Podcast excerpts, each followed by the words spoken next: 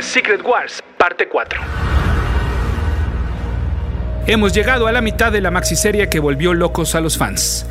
Aquí viene una segunda versión de una conocida superheroína y se prepara el terreno para el número más trascendente de toda la serie. Son las guerras secretas del universo Marvel. Escuchas. Escuchas un podcast de Dixo. Escuchas a Capitán Pada y sus monitos. Cómics y fantasía con Héctor Padilla.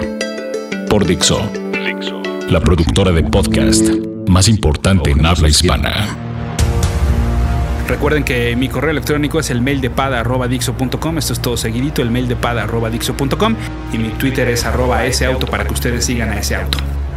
Para el número 6 regresó Mike Seck a los lápices en interiores, pero Bob Layton se volvió a encargar de la portada, que en esta ocasión estaba dedicada en su totalidad a los villanos de la serie. Parecida en su composición a la del número 1, en donde veíamos a los personajes venir de atrás para adelante en posiciones francas de ataque.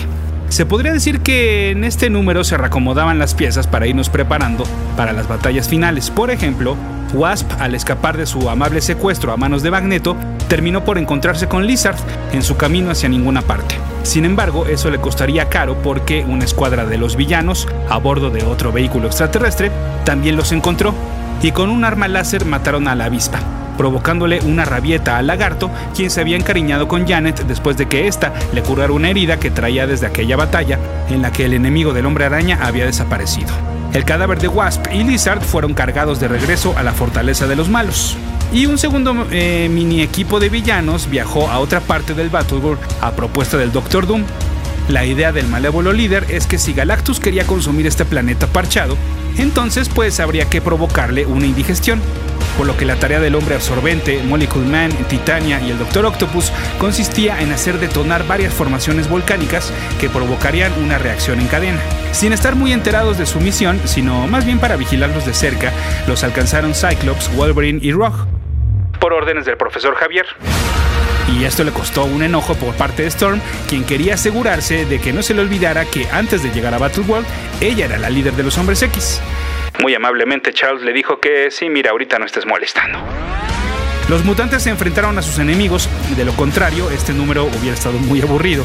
Y la batalla dejó dos consecuencias. La primera, a un Molecule Man gravemente herido gracias a las garras de Wolverine, y que bueno, de hecho el ataque eh, hubiera sido fatal de no ser por la intervención de un rayo óptico de Cíclope, diciéndole una vez más a esta bestia desenfrenada, que era como estaba caracterizado en esta saga, como ya les platicaba anteriormente, pues que ellos no mataban.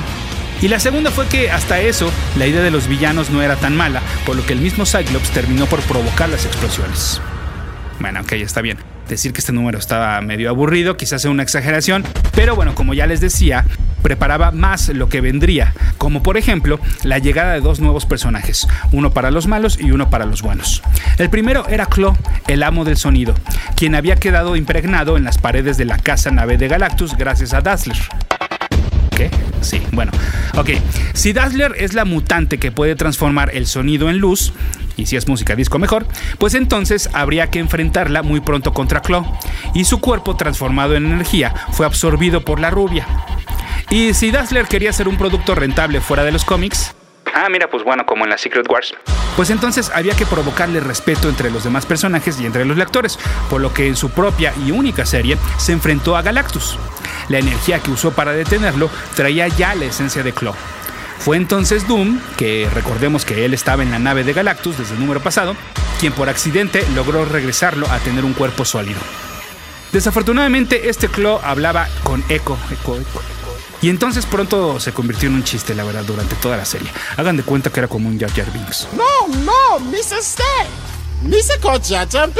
Y el otro personaje que les mencionaba, bueno, en realidad apareció en el último panel de la última hoja del número 6 y se trataba de una sombra, femenina, eso sí, pero sombra. No hubo necesidad ni siquiera de abrir el número 7 porque ella ya aparecía en la portada, también por Layton y acompañada de otras imágenes. Es más, el mismo cintillo nos presumía que se trataba de una nueva Spider-Woman. Era una chica güera, con guantes y botas blancos, que se unían a un torso completamente negro y con una araña nuevamente blanca que cubría gran parte del cuerpo. Esta Spider-Woman explicó brevemente que ella venía de Denver, pues recordemos que gran parte de esta ciudad era uno de los parches de diferentes planetas que formaban Battleworld, y dijo que se quería unir a la pelea. mientras Spider-Man la miraba de lejos pensando en qué tantas similitudes podría haber entre ellos. Esta reflexión y presentación tuvo que ser interrumpida cuando el mismo vehículo que había matado a Wasp se apareció ante nuestros héroes para de manera cruel aventarles el cadáver de la Vengadora en los pies. Ninguno tuvo en ese momento el corazón de ir tras los villanos. Llevaron a su compañera Konsagi, quien desafortunadamente no podía hacer más por su vida. Los héroes entonces discutieron si debían de ir tras los villanos o quedarse en la aldea que los había adoptado para defender a sus habitantes y a todo el planeta de un inminente ataque de Galactus. La única que no se quedó a escuchar este resultado fue She-Hulk, quien salió del cuarto pues o muy triste o muy enojada. Mientras esto ocurría, el resto de los hombres X se reunía con aquel equipo que había salido del cuartel de Magneto. Se volvieron a enfrentar a sus enemigos con la adición de Volcana, a quien la encantadora había teletransportado para que estuviera más cerca de su amado Molecule Man. En esta batalla hubo otra casualidad por parte de Wolverine, el brazo del Absorbing Man, quien, bueno, pues afortunadamente para él, estaba transformado en piedra, y posteriormente pudo responder una pregunta que siempre había tenido. Si se lo pegaba y regresaba a su forma humana, ¿se iba a quedar así? Y sí, la respuesta es que sí, todo bien. Hubo más heridos en ambos bandos, por lo que entonces decidieron irse cada quien con su golpe. Pero los mutantes, en lugar de regresar de donde venían, mejor alcanzaron al resto de los héroes. Esas serían buenas noticias para todos, sobre todo para Hulk, quien había estado buscando a su prima por todos lados, sin éxito. El resto sabía dónde estaba. Y tenían razón.